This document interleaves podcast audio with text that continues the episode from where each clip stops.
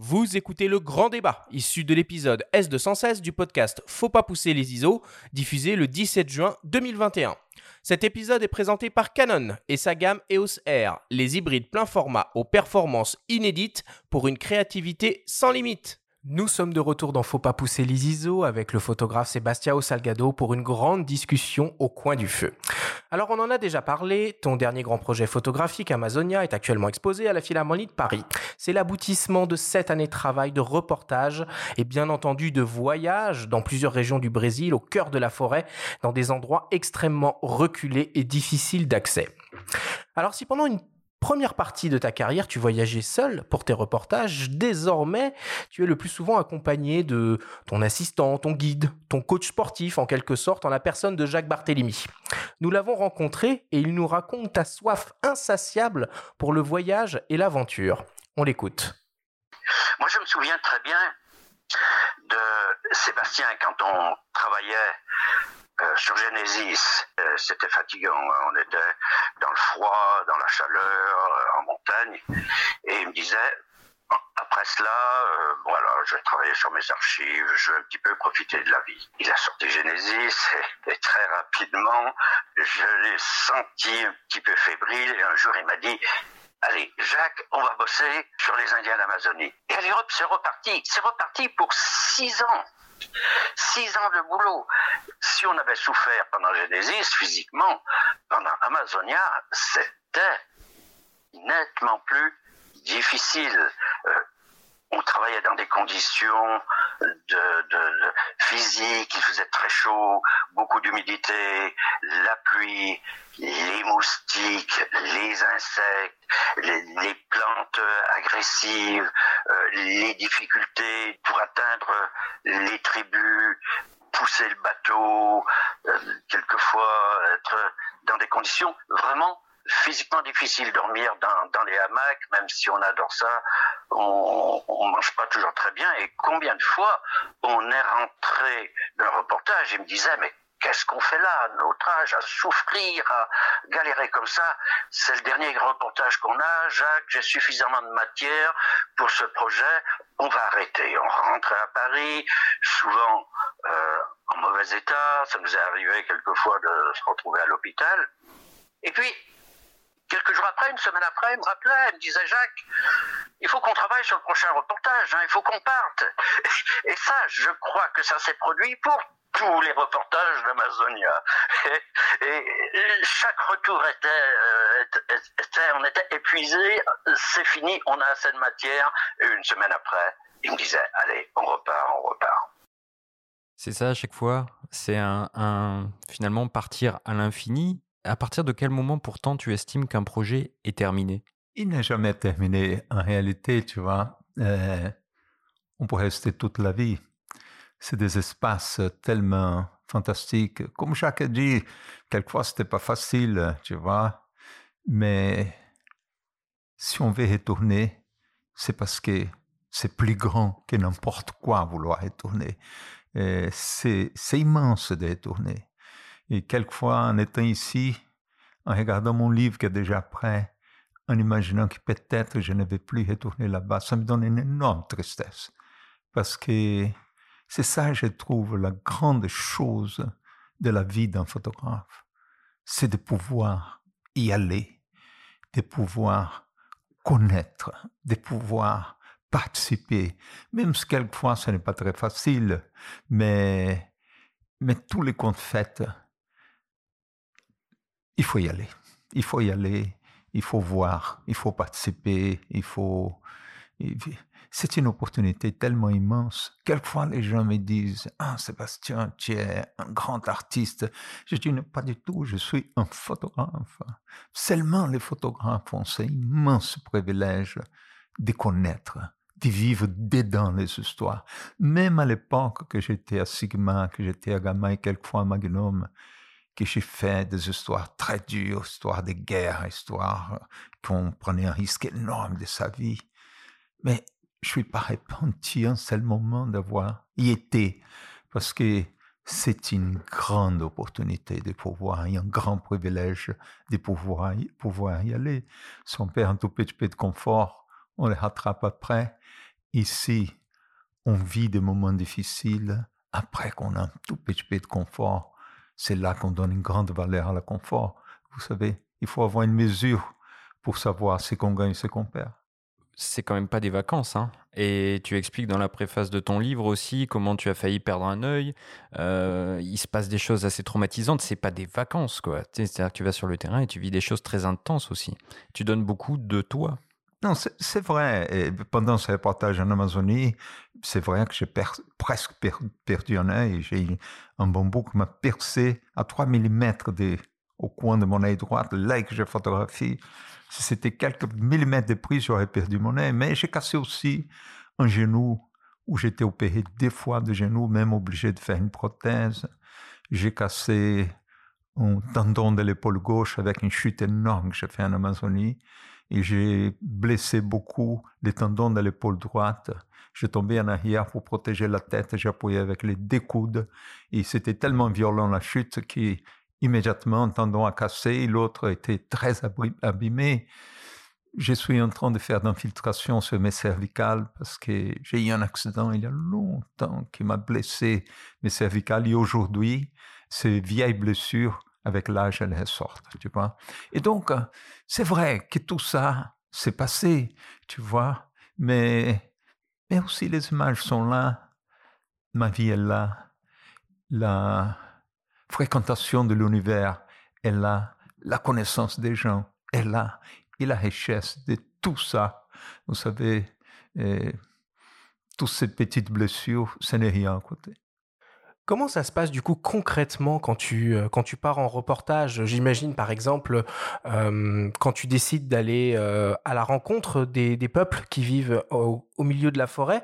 Est-ce que tu as des référents locaux? Est-ce que tu es obligé de demander l'autorisation? Est-ce que tu te pointes avec ton équipe comme ça et on verra bien? Comment ça se passe concrètement? C'est la chose la plus difficile du monde, c'est de faire un travail en Amazonie. Beaucoup plus difficile l'organisation et les autorisations les difficultés physiques qu'on a dans un travail comme ça. moi, pour atteindre une tribu, il faut une autorisation de la Fondation nationale des Indiens. Il faut que je vienne à Brasilia, que je convainc les anthropologistes, les sociologues, les indianistes de la raison que je viens faire de ces photos.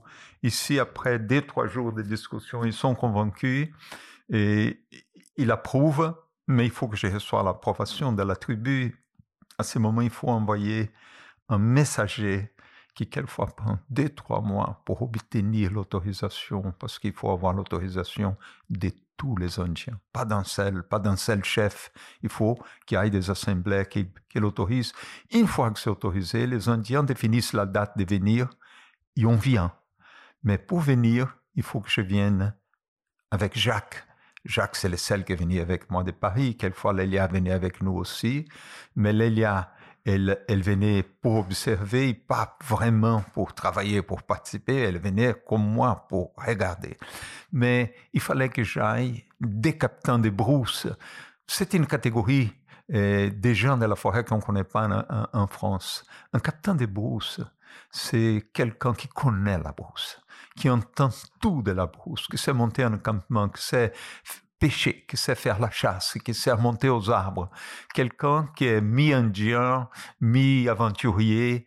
Et j'ai des capitaines de brousse qui voyagent avec moi partout en Amazonie. Ils sont très distants des points l'un avec l'autre. J'organise qu'ils viennent, qu'ils me rencontrent dans un point, soit à Manaus, soit à Brasilia, soit à Rio Branco, soit n'importe en Amazonie. À partir de là, on fait un dernier arrivage jusqu'à un point où on peut prendre un bateau et aller vers la tribu ou aller vers où on y va. Et là, il me faut au moins deux ou trois bons piroguiers.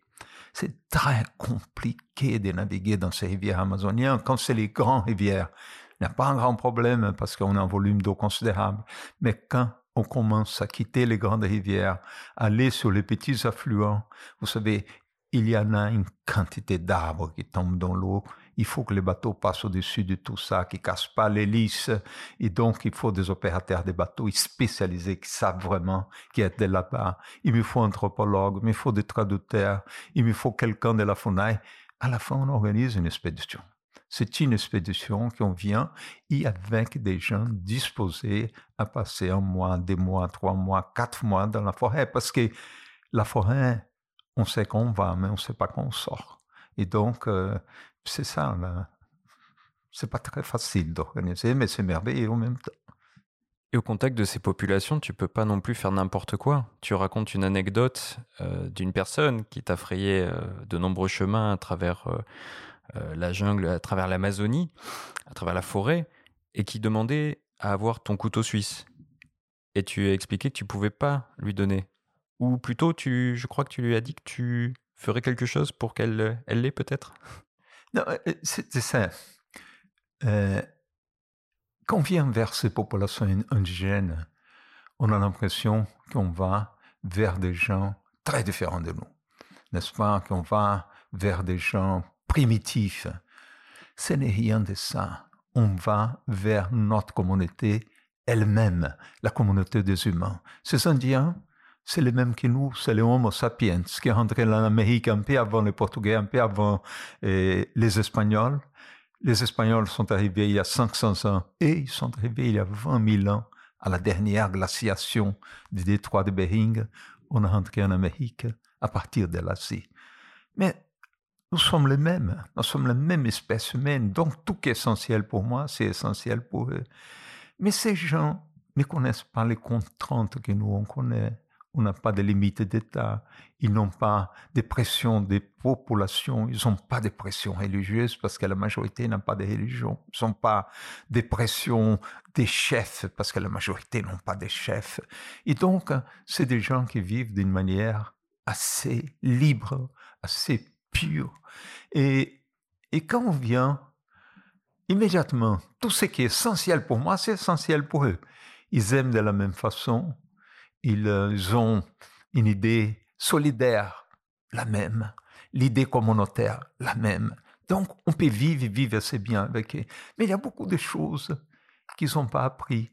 Et comme tu as dit il y a quelques minutes, Benjamin, ils ne connaissent pas les mensonges. Et une fois, j'ai une très mauvaise expérience. J'ai rencontré une blague, un gamin de 13 ans, 14 ans, qui et il me demandait, mais si tu es attaqué par un jaguar, j'étais dans une région qui avait des jaguars immenses, très dangereux. La FUNAI avait même mis des types pour me protéger des jaguars. Quand on allait aux toilettes le matin, on va aux toilettes dans la brousse, j'avais des mains qui tournaient autour parce que c'est là que le jaguar t'attrape et toutes ces choses. Et donc, illégalement, me demande, mais si un jaguar t'attaque, qu'est-ce que tu fais? Je dis, j'ai mon couteau suisse, tu vois? Et il avait mon petit couteau suisse, plein de petits gadgets qui ouvraient. Je dis, c'est celui-là, le jaguar vient, j'attaque son oreille, celui-là, je tire sa queue et tout. Et il a regardé tout ça. Le lendemain, il me demande, au troisième jour, il a compris que je rencontré une blague. Plus jamais il m'a parlé. Plus jamais. Il m'a trouvé un être minable de raconter des histoires pour une chose tellement sérieuse. Et aussi, ça m'est passé une autre histoire avec un couteau un couteau suisse que mon guide voulait à tout prix, mon guide indien, les mecs étaient avec moi, les couteaux suisses. Et la FUNAI ne permet pas qu'on donne ces objets pour ne pas euh, corrompre la culture des Indiens. Et quand il a compris que je n'allais pas les donner, il a dit, tu ne me donnes pas. Mais les jours que tu vas partir, si tu promets que tu vas jeter ton couteau, ton couteau, tu ne le veux plus, tu vas le jeter par la fenêtre du petit avion que je vais t'apporter, parce que dans ce territoire, j'ai arrivé en avion. Si tu me dis que tu vas les jeter, je vais les trouver. Parce que je vois les parcours d'avion et je connais tout, absolument tout dans cette forêt et je les trouverai, ce couteau suisse. Quand j'ai regardé la dimension de la forêt, l'immensité de tout, il trouvait un couteau, mais je suis sûr qu'il trouverait le couteau. bon, évidemment, hein, tous tes voyages, c'est des aventures. Il y a des centaines euh, d'histoires à raconter. Euh, on s'est entretenu avec ton épouse, Lélia, qui a décidé de nous en raconter une. On l'écoute. En 2004, lorsqu'on a commencé le projet Genesis, les premiers voyages, c'était à Galapagos, aux îles Galapagos. Et alors, on a loué un bateau, on a fait beaucoup d'îles, et dans une île, au volcan Alcedo, il fallait qu'on monte jusqu'au cratère. C'est là qu'il y a les Galapagos, les grandes tortues d'un mètre et demi de, hauteur. Alors, lorsque la montée est vraiment difficile, c'était toute la journée la montée de, de, la montagne. Et alors à la fin de la journée, notre guide s'est rendu, rendu compte qu'il avait perdu, que c'était perdu. Et alors, comment on va faire? Parce qu'il fallait qu'on arrive dans dans dans un, lieu qu'on pouvait dormir, qui avait euh, qui avait euh, une maison, avait de l'eau, il y avait tout, et on n'avait plus d'eau du tout avec nous. Alors c'était vraiment un peu de panique. Alors on s'est euh, pour qu'on ne se fatigue pas plus, on a décidé donc de dormir là, c'est cet endroit où on était. On trouve un endroit pour faire un, un, pour faire un lit avec nos sacs à dos et tout, et on met par terre. Et voilà, lorsque la nuit tombe, on va dormir. Et qu'est-ce qui arrive? Une lune magnifique, une lune énorme, la pleine lune. Et c'était énorme, avec beaucoup d'étoiles, c'était un ciel magnifique. Mais par contre, on n'arrivait pas à dormir avec la clarté de la lune. Alors, en ce moment-là, Sébastien met la main dans la poche, dans la poche de son blouson, parce qu'on dormait vraiment avec tous nos habits. Et il trouve deux masques de celles qu'on va dans l'avion, qu'on a dans les avions. Et alors on met chacun son masque et, et on a pu dormir. Les lendemains, on a beaucoup rigolé parce que justement, trouver un ciel magnifique comme ça, une lune magnifique, on n'avait jamais vu une lune pareille. Et alors, on, on a caché nos yeux pour dormir. Alors on s'est dit, mais quel quel genre, genre d'écologistes sommes-nous? Alors du coup, c'était c'était c'était vraiment très drôle. Mais par contre, ce qui n'était pas drôle du tout, c'est qu'on n'avait pas de l'eau et on a on allait trouver les gouttes d'eau sur toutes les feuilles et que on versait dans notre bouche pour pouvoir arriver là-haut à la cratère et essayer de trouver les chemins et arriver là-bas pour avoir de l'eau. Alors ça, c'est une histoire euh, que je ne peux jamais oublier, cette histoire. Tu t'en souviens? Oh, très bien, je me souviens très bien. C'était très dur le matin parce que pendant la journée, on n'avait pas déjà de l'eau. On a passé encore une nuit sans eau. Et le matin, on avait une soif terrible. On a eu beaucoup de chance parce qu'on avait beaucoup d'arbustes et on est avec les langues en train de passer les langues en chacune feuille, je vous jure qu'on a obtenu un tout petit peu d'eau pour nous permettre de, avec beaucoup de chance, trouver la maison qui avait accumulé de l'eau de pluie. Il avait un, entrepôt accumulé de l'eau de pluie. Et là, on a pu, on a pu euh, être entre guillemets, sauvé. Mais c'est passé une histoire fantastique. Lélia n'a pas raconté dans ce voyage c'était ce volcan, c'est la deuxième plus grande cratère au monde. Elle fait 15 km de diamètre, cette cratère. Et on rentrait dedans, et c'est là qu'on trouvait les tortues. Et un moment, on photographiait, on était. Là, elle en avait marre que je suivais ces tortues, parce que pour photographier une tortue, il faut, faut des heures, et des heures, et des heures. Et elle rentre. Et elle rentre, elle était suivie par un aigle. C'était fabuleux. Elle arrêtait, et l'aigle arrêté avec elle. elle, elle marchait, l'aigle volait sur elle jusqu'au prochain arbre. Et c'était fabuleux. C'est que l'aigle était aussi curieux qu'elle à regarder l'aigle, que l'aigle à le regarder, à le découvrir? C'était une rencontre fabuleuse de l'aigle avec cet aigle. C'était, quand elle décrit ça, c'est à, monter les poils des bras, tu vois. Comment ça se passe du coup euh, sur, le, sur le terrain? Qu'est-ce que tu emmènes dans ton sac photo? C'est quoi le matériel que tu utilises? Pas beaucoup de choses en réalité, mais très sophistiqué. J'amène pour commencer euh, des euh, comment s'appelle panneaux solaires. Mmh J'amène des panneaux solaires parce que de ces endroits, il n'y a aucune possibilité d'électricité. Et donc, j'ai des petits panneaux solaires, pas, pas très grands. Hein. Ils font à peu près ouvert un mètre peut-être pour des mètres, que je les plie bien dans un petit sac, j'ai deux, que je les connecte. Et avec ces deux panneaux solaires, je capte une quantité d'électricité étonnante. J'amène un, un accumulateur, que je garde cette énergie dedans pendant la journée où on s'installe. Je demande au cuisinier de, l'installer, de le charger. Et la nuit, je charge mes appareils photo, je charge mon iPod parce que j'amène un iPod avec 9000 musiques. J'écoute beaucoup de musique. J'amène euh, aujourd'hui un, Kindle Parce qu'avec un Kindle, j'amène toute une bibliothèque, j'ai des livres pour lire pendant des mois. Et j'amène mon rasoir, j'amène euh, les je charge les batteries des téléphones satellites. J'ai un téléphone satellite avec moi que je puisse communiquer. C'est une question de sécurité, ça. Sécurité. Chaque euh, fois par semaine, des fois par semaine. Après, je vais te raconter une histoire fabuleuse que mon téléphone satellitaire m'a aidé à faire. Et, donc, tu vois, ça, c'est une chose essentielle, les panneaux solaires.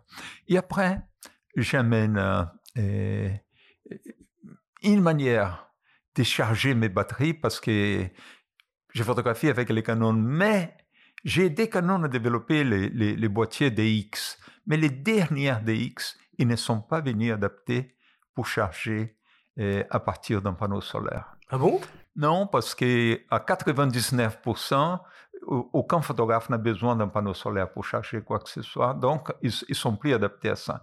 Canon m'a dit, adaptez pour moi la vieille technologie des premiers DX pour que je puisse travailler dans les nouveaux, mais je, m'en sortais bien. J'amène très peu de boîtiers. J'amène euh, trois boîtiers que je travaille avec, un boîtier de réserve. Euh, je ah, travaille vraiment avec deux. J'ai un troisième boîtier que Jacques a toujours avec une optique plus grosse si on a besoin, mhm. euh, qu'on utilise très peu, mais il est là. Il y a un boîtier de réserve, mais ces boîtiers sont tellement solides qu'on n'a pas de problème. Quelquefois, on a des problèmes avec les optiques. Parce que l'humidité est tellement mmh, grande, tellement grande. Même tropicalisé, ça suffit pas, quoi. Non, euh, tropicalisé, ça veut dire que ça marche. Mais ça veut dire qu'il ne bloque pas la bouée qui rentre dedans. Mmh. Et quelques matins, par exemple, quand on a eu des pluies toute la nuit, tu vois, les matins, l'humidité est tellement grande que quelquefois, tu vois même des poissons qui passent en volant à côté de toi. c'est la condensation. tellement il y a d'humidité. Mais les optiques prennent d'humidité dedans. Là, il faut attendre quelquefois une heure, deux heures, que ça soit un soleil, que tu laisses passer les faisceaux de lumière du soleil à travers l'objectif. Là, elle commence à sécher un peu dedans et là, tu peux travailler. Les boîtiers, jamais de problème. Quelquefois de problème avec les optiques.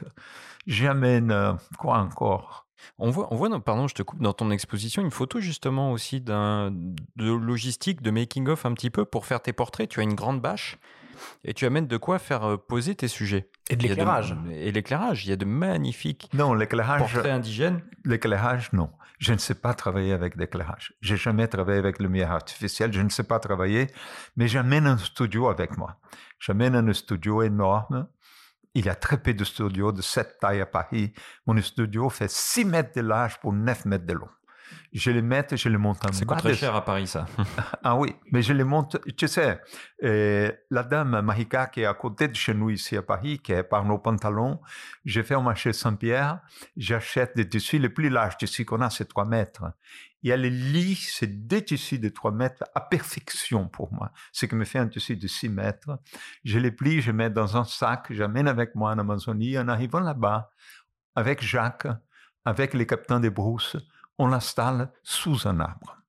On met en bas un bâche, ce bâche de camion qui fait à peu près 8 mètres de large pour 12 mètres de long.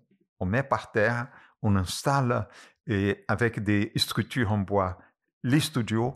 Et quand ça vient la flotte, il plaît beaucoup en Amazonie, on roule les studios et on plie la bâche dessus. Comme à Roland Garros. Hmm. Absolument. Absolument. À peu près la même chose. Tu vois? Et donc, là, c'est une chose qui marche. Tu sais, photographier les Indiens dans la forêt, quelquefois, on perd beaucoup de détails parce que la forêt est tellement riche. Et les détails sur la peau, les dessins, les peintures, les, plumes des Indiens sont tellement riches qu'une ni l'autre. Et quand on les a dans un studio, on a une possibilité d'isoler. Donc, j'ai fait beaucoup de portraits et j'ai amené beaucoup de portraits en Amazonie qui m'a permis de faire des choses euh, qui m'ont beaucoup plu. Alors il semblerait que l'une de tes particularités euh, est que tu es un photographe qui travaille face à la lumière. Alors c'est pas moi qui le raconte, hein. c'est un ami à toi, Alain Genestar, le fondateur de Polka Magazine. On l'écoute.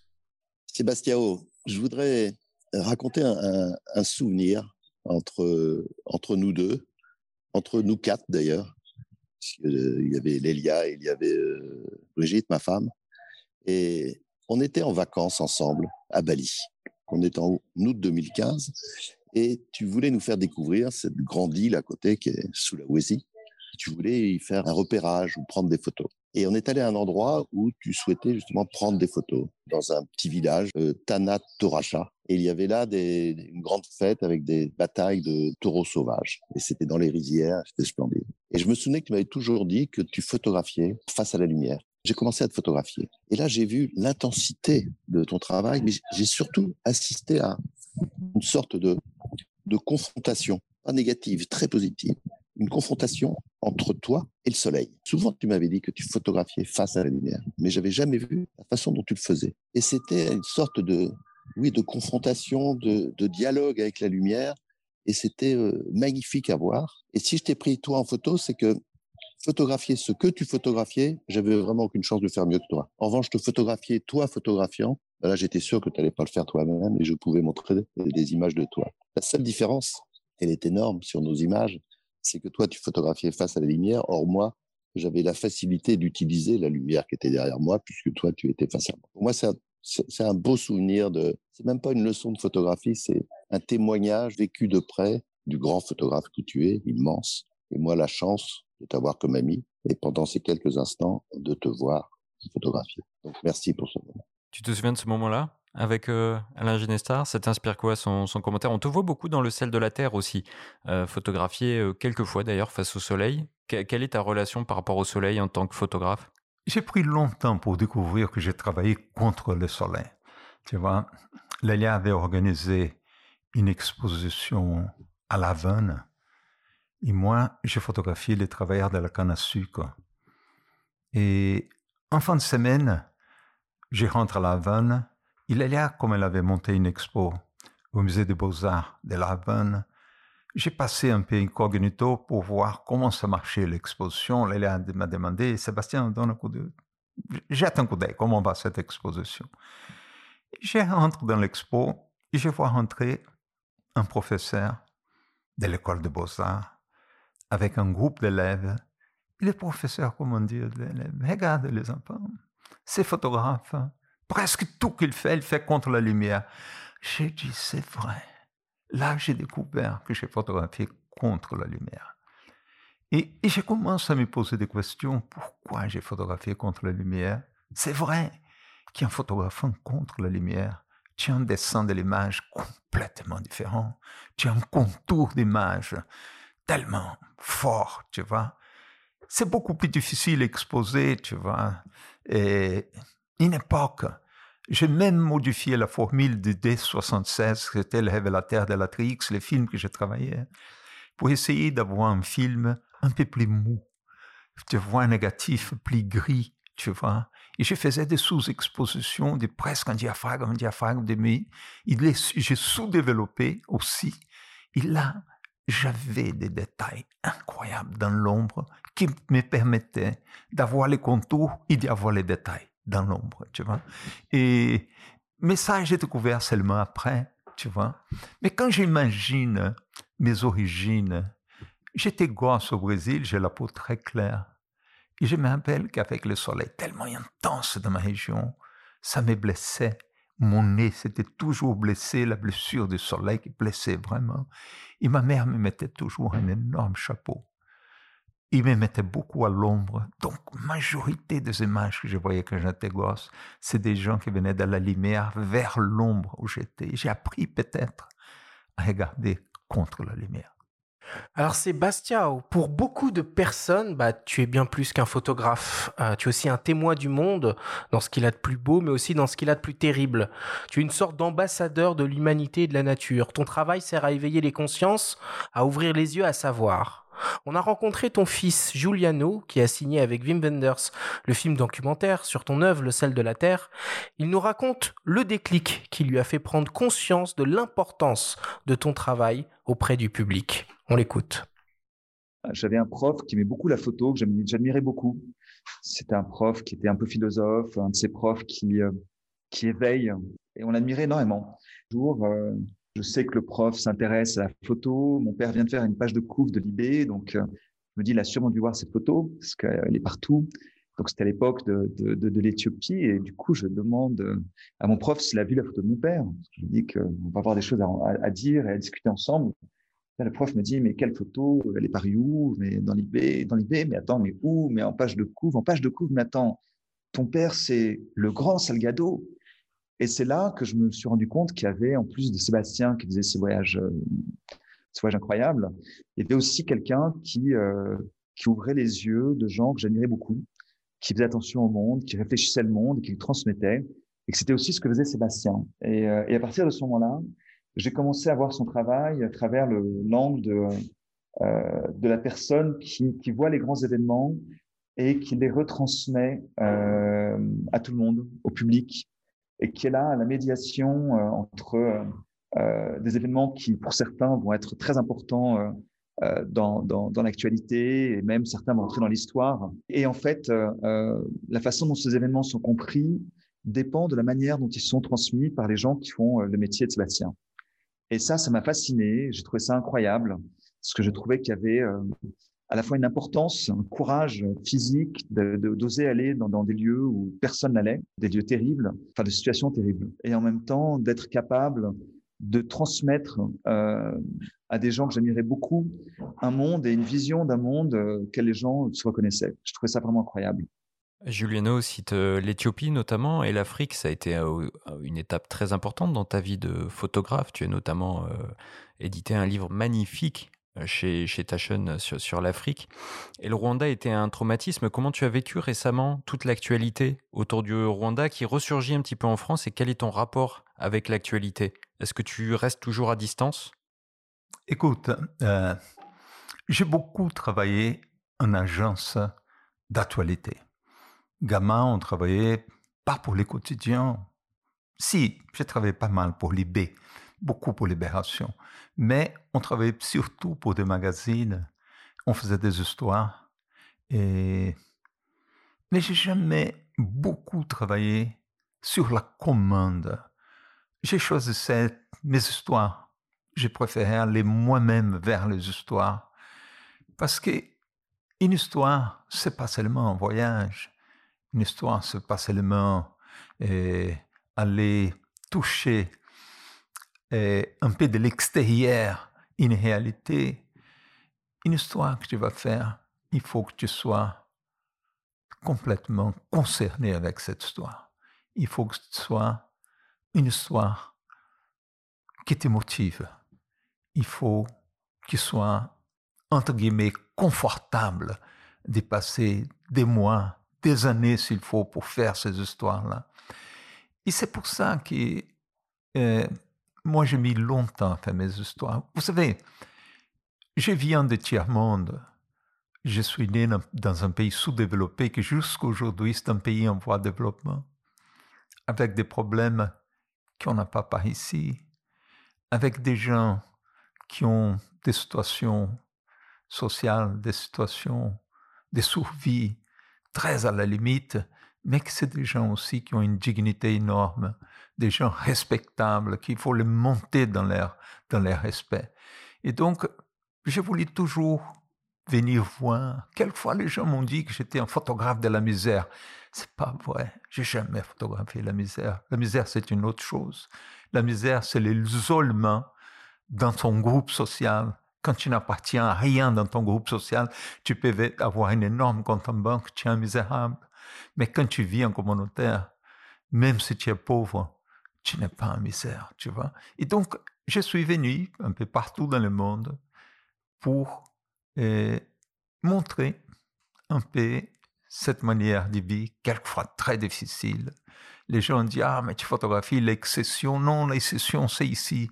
C'est comme on vit en France, comme on vit dans les pays euh, riches du monde, où il n'y a presque pas de population. La grande majorité de la population humaine, elle est là-bas, elle est de l'autre côté. Et donc ces images, j'allais montrer, j'allais montrer un peu la vie d'une grande partie de, de l'humanité. Et essayé de faire ces images seulement quand j'avais l'autorisation pour les faire. Et une image, ce n'était pas pour rendre la dignité de la personne, ce n'était pas la peine de la faire non plus. Et donc, je crois que c'est ça qui peut-être, euh, ça fait une certaine différence dans la manière des gens regarder ces images que j'ai faites. Tu as souffert ça quand on, quand on t'a dit que, par exemple, le noir et blanc ou une certaine esthétisation de la misère, comme tu dis, comment tu avais reçu ces critiques, toi, à l'époque? Une bêtise, tout ça, parce que on a un langage, le langage photographique, c'est un langage esthétique. On travaille avec un plan, on travaille avec la lumière, on travaille, il faut que l'image ait une certaine composition, sinon personne ne la regarde, elle n'intéresse personne. Donc, n'importe quel photographe, tu vois, soit Sébastien Salgado, soit Sébastien Sirodo, soit et, Jim Nartway, on écrit tous avec les mêmes langages. Notre langage, il est un langage esthétique. Mais les gens qui sont assis dans un bureau, qui n'ont jamais venu, qui n'ont jamais étaient en face d'un problème, tu vois, qu'il fallait les raconter ou pas les rencontrer, montrer ou pas montrer. Et toi, tu es tout seul avec ton éthique devant toi. Et chacun a une éthique. Il faut que tu prennes la décision de faire, de ne pas le faire. Quelquefois, ce n'est pas facile, tu vois. Mais aussi les photographes. La photographie, c'est le miroir de la société qui en est partie. Et les photographes sont là pour faire des images pour donner à voir. C'est un peu notre fonction aussi. Sébastien, est-ce qu'il y a euh, des sujets que, que, tu aimerais faire ou que tu aurais aimé faire que ah, tu n'as pas fait? Plein de sujets que j'aurais aimé faire, mais qui c'est impossible parce que je suis en selle. Quelquefois, je prends, je pas, l'autre jour, j'ai pris un avion à Tokyo et je venais regardant toute cette Sibérie, tu vois, parce qu'on vole pendant la journée à cause de différences horaires. Et en regardant par la fenêtre de l'avion, j'ai vu tellement de choses fabuleuses qui doivent se passer là-bas, que tu passes dessus, des, régions d'une tu vois, des, des, des dessins d'histoire des rivières incroyables. Pourtant, on a l'impression que tu es déjà allé partout. Avec Genesis, c'était tellement fou déjà comme projet. Est-ce qu'il y a encore des endroits vraiment avec des gros points d'interrogation pour toi? J'étais un tout petit peu. J'étais partout, mais tout petit peu. Ce n'est rien. Tu vois, pour que tu aies une idée, en Amazonie, j'étais là maintenant, Jacques parlait six ans. En réalité, on était sept ans. Plus tous les voyages que j'ai faits avant. Peut-être tout ensemble, ça fait neuf ans, dix ans de travail. Et je n'ai fait que douze tribus de l'Amazonie parmi plus de 200. Donc, tu vois, on ne voit jamais. On ne voit jamais. On n'a que des échantillons. Alors Sébastien, on, le comprend bien hein, depuis, le début de cette émission, tu es un photographe engagé euh, pour l'humanité et la nature, tu as un lien très fort avec ton pays d'origine, le Brésil, et particulièrement avec les terres de tes, euh, parents sur lesquelles euh, tu as, vous avez décidé de défier le destin. Ton engagement, tes valeurs, cet attachement à tes origines et à tes racines sont transmis aux futures générations. On écoute de nouveau ton fils, Giuliano, nous en parler on a un lieu, un lieu qui était très important pour nous à une époque, qui était très important pour moi. C'est une île en Grèce qui s'appelle Skopelos. Et c'est le lieu où on allait, euh, qui ressemblait le plus au Brésil, euh, de tous les lieux euh, où on pouvait aller en Europe sans retourner au Brésil. C'était cette île qui représentait le Brésil pour nous. Alors c'est marrant parce que c'est pas du tout le Brésil, c'est la Grèce, ça n'a rien à voir en fait. Mais pour moi, c'était ça le Brésil. Il y a, il y a quelque chose du bonheur de nos vacances à Skopelos. Quand j'étais petit, on n'avait pas le droit d'aller au Brésil à cause de la dictature militaire qui était là-bas. Beaucoup de gens qui étaient à Paris, qui étaient nos amis, qui étaient dans notre cercle, qui avaient été torturés, avec qui il s'était passé des choses horribles. La peur qu'on avait, c'était qu'en rentrant au Brésil, il arriverait quelque chose de cet ordre-là. Mais mes parents voulaient que j'ai un contact avec notre famille là-bas, avec notre histoire brésilienne. Quand j'ai eu quatre ans et demi, ma grand-mère est venue à Paris. C'est la seule fois qu'elle est venue me visiter à Paris la mère de mon père. Et elle m'a amené avec elle au Brésil. Et j'ai passé quatre mois et demi tout seul, cinq mois, euh, au Brésil, à visiter ma famille et à rencontrer euh, tout cet univers, cet autre univers. Et ça m'a beaucoup marqué. Le contact avec mes grands-parents, le contact avec le Brésil. Euh, mes grands-parents, mon grand-père et ma grand-mère avaient une ferme où on allait beaucoup. On allait, c'était une ferme de bétail et donc, j'ai commencé à avoir un, rapport avec cette ferme, qui était le premier endroit, en fait, où j'ai grimpé aux arbres pour prendre des fruits. Et donc, on pêchait là-bas, je jouais avec mes cousins, et, et c'est un lieu qui est resté marqué pendant très longtemps, parce que c'est là où plus tard on a créé l'Institut Terra. Euh, Aujourd'hui, je me suis énormément investi. Et en fait, c'est marrant parce que toutes ces histoires euh, de Sébastien, de, de, mon enfance, ces histoires qui sont restées, qui ont, qui ont, qui ont, qui m'ont construit. Moi, j'imagine que c'est courant, en fait, pour tout le monde. Hein. Tout le monde se construit avec, euh, en relation avec ses parents, évidemment. Mais, euh, mais j'arrive pas à me souvenir que ça d'une anecdote qui soit détachée euh, de mon présent aujourd'hui. Ton rapport à ton pays, il est très particulier. Au Brésil, longtemps, tu as eu des, des, problèmes, je crois même avec ton passeport. Quel est ton rapport aujourd'hui à, à, ce pays, alors que Amazonia a été euh, réalisé là-bas? Non, j'ai un rapport au Brésil depuis 1980, un rapport normal. La dictature, c'était aux années 60-70, c'était très difficile. On a resté 11 ans sans pouvoir mettre les pieds au Brésil. Et, et, après, non, après, on peut y aller, on va, et on a un rapport très fort avec le Brésil, comme on a un rapport très fort avec la France. La France, on est arrivé très jeune. Moi, quand j'arrivais en France, j'avais 25 ans d'âge. Lélia, elle avait 22 ans. Tu vois, Lélia a fait même son université ici. Et donc, on a un rapport très fort avec la France. Et un rapport très fort avec le Brésil, parce que c'est là qu'on a grandi, c'est là qui est tout, tout notre famille. Et c'est là qu'on a reçu cette terre de mes parents cette ferme que Julien nous parle, aujourd'hui, c'est un parc national où on a planté des millions d'arbres. Et, et, donc, euh, c'est un rapport fort, intéressant. On vit un moment difficile au Brésil maintenant avec un président d'extrême droite, violent, et terrible, et qui n'a aucun respect pour les minorités, qui est un homme extrêmement violent, mais qui il est en train de peut-être amener le pays en point aussi des maturités, des résistances qu'on n'a jamais eu non plus avant. Et donc, euh, j'ai un rapport très fort, effectivement, avec le Brésil. Est-ce que tu peux, est-ce qu'on peut revenir un peu sur, euh, bah, du coup, l'institut euh, Terra? Euh, Donc, vous avez replanté une forêt, euh, une forêt primaire. C'est quoi les missions du coup de cette, de cet institut maintenant? Écoute, quand j'ai travaillé en Afrique, et à l'époque du génocide du Rwanda, j'ai sorti complètement détruit de tout ce que j'ai vu, de tout ce que j'ai fréquenté au Rwanda, d'être à côté de ces génocides, que c'était une chose d'une brutalité terrible. J'ai commencé à être malade. J'ai pris la décision d'abandonner la photographie. On rentre au Brésil. C'était le moment que mes parents avaient devenu très vieux. Ils prennent la résolution de transférer cette ferme pour Lélia et pour moi. Ont pris la décision d'abandonner la France, de retourner au Brésil, de travailler la terre. Et quand on commence bien à regarder la terre, la terre était tellement détruite. Et l'érosion partout, les ruisseaux que Juliano était gosse, qui pêchait dedans, il n'existait plus. Tout. Et là, Lélia donne une idée de replanter la forêt. On commence à replanter, on a replanté, on a replanté une forêt. On a planté, comme j'ai dit il y a quelques instants, aujourd'hui à peu près 3 millions d'arbres. Et à ce moment-là, on est en train de planter un million d'arbres de plus, parce que pour reconstituer une forêt, tu ne plantes pas tous les arbres au même temps. Tu plantes les arbres qu'on appelle les pionnières. Ce sont des arbres qui vont grandir vite, qui vont donner l'azote au sol, qui vont donner l'ombre, qui vont enrichir la terre, qui vont donner l'humidité, parce qu'il n'y a que les arbres qui retiennent l'humidité au sol. Après, on plante les secondaires. Après, les secondaires tardives. C'est un processus d'évolution. C'est ça, seulement maintenant, 25 ans après qu'on a commencé ces projets, qu'on est en train de planter les arbres qui vont rester là-bas 1000 ans, 1500 ans. Qu'est-ce que c'est comme arbre?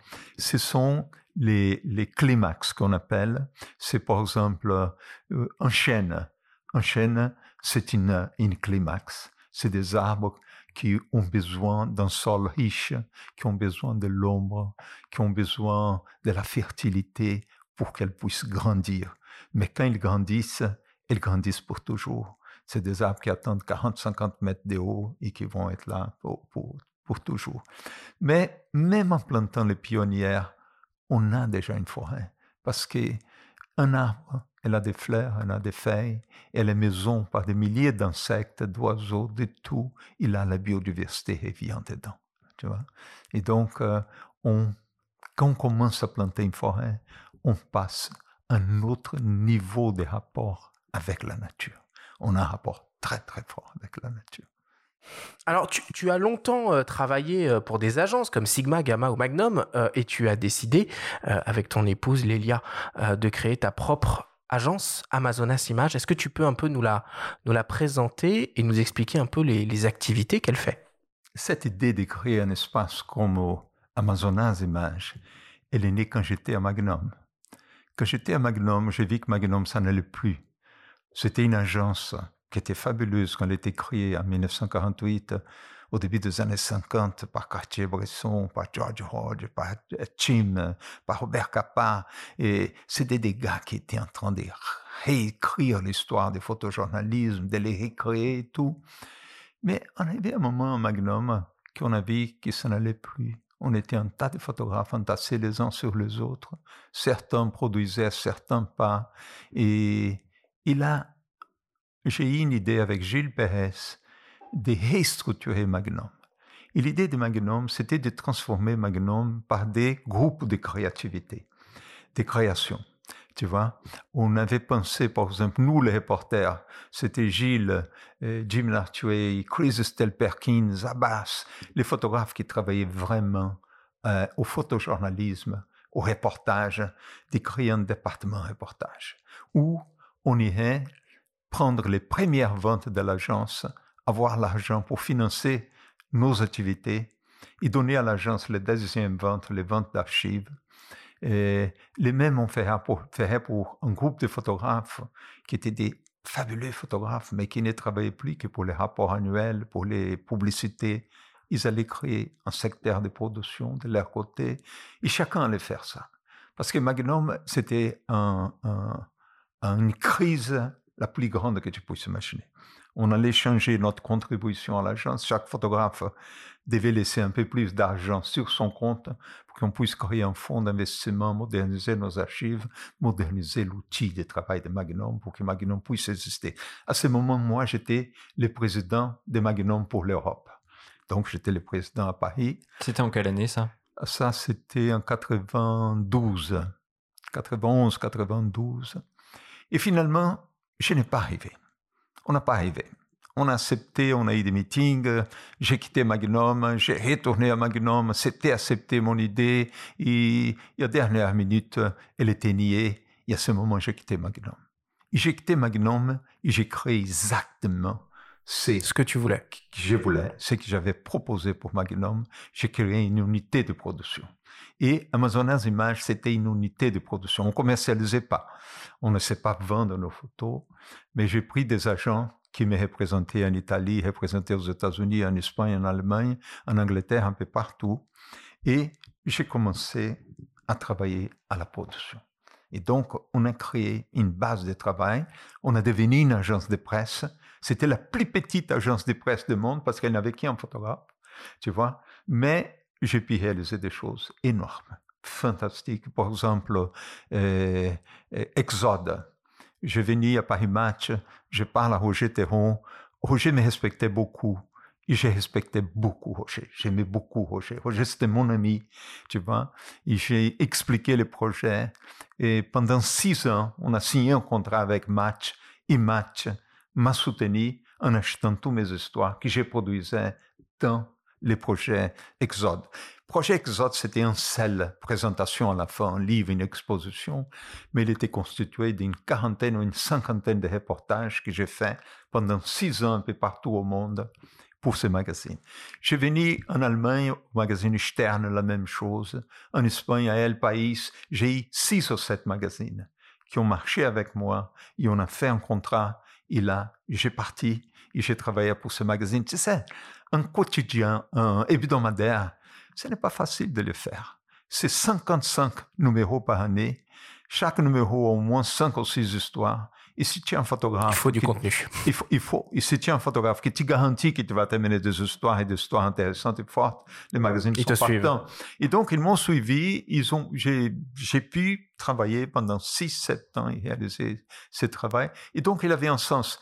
Mais aujourd'hui, Amazonas, ça n'existe plus on a fini Amazonas parce que aujourd'hui les photographies de la presse, eh, elles ont plus de valeur.